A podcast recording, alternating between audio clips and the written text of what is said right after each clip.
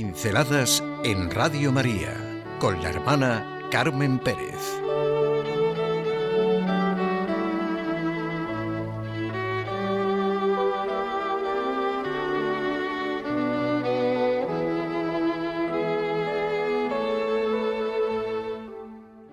Mantener los compromisos. Vaya tema que he escogido hoy. Desde luego, más contracorriente no puede ser y tampoco hay posibilidad de plantearlo en las ideologías imperantes, ni en los esquemas reduccionistas y pobretones de la persona que se nos presentan como paradigmáticos. Debe ser un tema no progre, no moderno, no políticamente ni ideológicamente correcto. Un tema trasnochado. ¿Ultra qué? Porque las últimas propuestas, las últimas investigaciones, las últimas críticas y los últimos análisis no pueden ni siquiera plantear la palabra fidelidad y compromiso.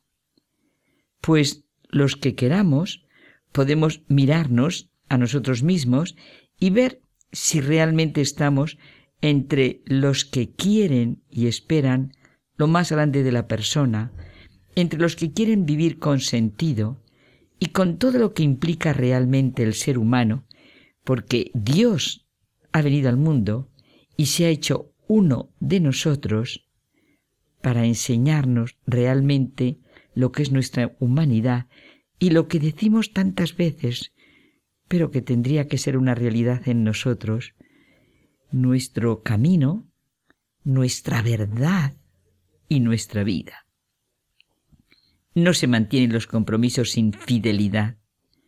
Compromiso y fidelidad son dos caras de la misma moneda. Nadie se imagina que en la Virgen María no se diera el compromiso y la fidelidad. Nadie se imagina esa familia de Nazaret sin lo que es la fidelidad y el compromiso. No nos lo imaginamos. Mantener un compromiso o una promesa, dice Stephen Covey, y su experiencia ha sido una revolución ética para muchos en la vida cotidiana y en la empresa. Es el mejor depósito bancario que podemos hacer. Claro que hablar de depósitos ahora con la crisis.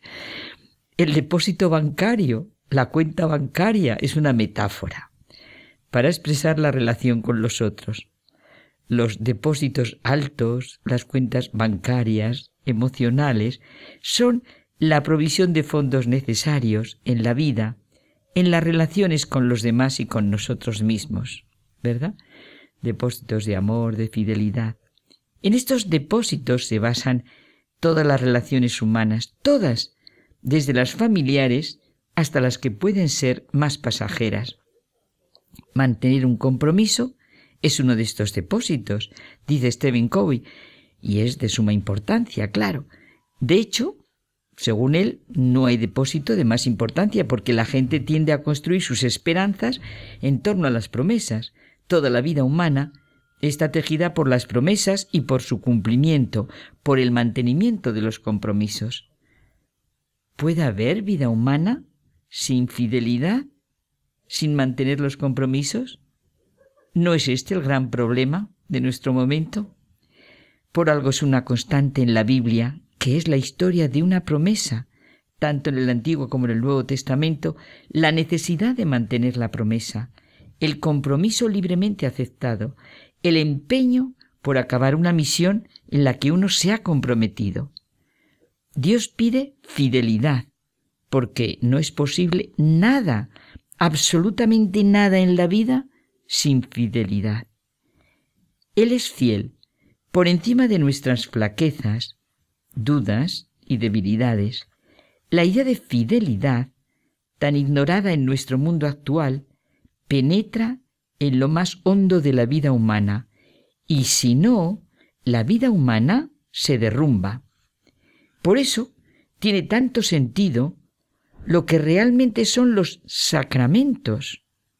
Compromiso, promesa, fidelidad, lo que es el bautismo, la confirmación, el matrimonio, el orden y la decoración que van a eso, al reconocimiento de la fidelidad, a la búsqueda. La Eucaristía como centro de todos. En todo se expresa la profunda y radical humanidad del cristianismo, compromiso y fidelidad en nuestra vida. Se da a la fidelidad en el que se mantiene firme a pesar de las dificultades y obstáculos en su vida personal, familiar, laboral, social. Fidelidad significa que uno mantenga la palabra y tome lo que en caso contrario exigiría al otro. Significa resistir y seguir luchando. La fidelidad supera transformaciones, daños y peligros, de ninguna manera por obstinación, sino que es la firmeza del que es responsable y consecuente con esta responsabilidad. Supera los daños y amenazas desde la fuerza de la conciencia. En una persona así se puede confiar. Se siente que hay en ella una interioridad, un centro que está más allá del temor y de la debilidad. Sin la existencia de Dios, esto es imposible. De Dios viene la fidelidad al mundo.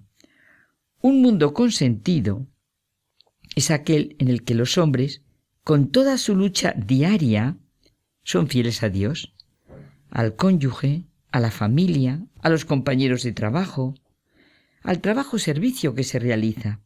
La fidelidad está en intrínseca relación con el amor, a pesar de la temporalidad de nuestra vida. El hombre es un ser capaz de actos definitivos que necesitan ser renovados y mantenidos en la vida diaria. Fiel es el que no abandona ni traiciona a las personas en momentos de dificultad, el que no se engaña y mantiene los compromisos adquiridos. El secreto de la educación es favorecer convicciones que motiven y configuren el comportamiento de las personas. Pensemos en la actitud de los jóvenes ante su propia sexualidad, trabajo, familia, esfuerzo. Hay que fomentar motivaciones estables que sostengan la fidelidad en los compromisos adquiridos.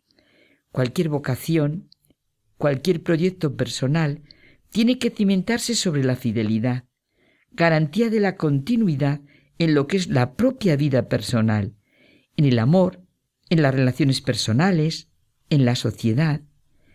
La fidelidad aspira a la incondicionalidad. Por eso no tiene sentido hablar de fidelidad y compromiso sin relación con Dios, sin ver la historia como la historia de una promesa y del cumplimiento de esta promesa en Jesucristo nuestro fiel amigo en la búsqueda del camino, la verdad y la vida. De todo esto nos habla la Sagrada Escritura. Dios, para traer redención, llama a un pueblo, establece con este pueblo una alianza que descansa constantemente y totalmente en su eterna fidelidad, a pesar de todo lo que el hombre hace. Y la fidelidad de Dios hace algo incomprensible tomar sobre sí la responsabilidad por la culpa del hombre, entrar en la historia mediante la encarnación y recibir de ella un destino. Es única fidelidad. Fíjense la vivencia tan maravillosa para todo este tiempo que estamos viviendo de lo que supone la vida de Jesús, que realmente es única fidelidad.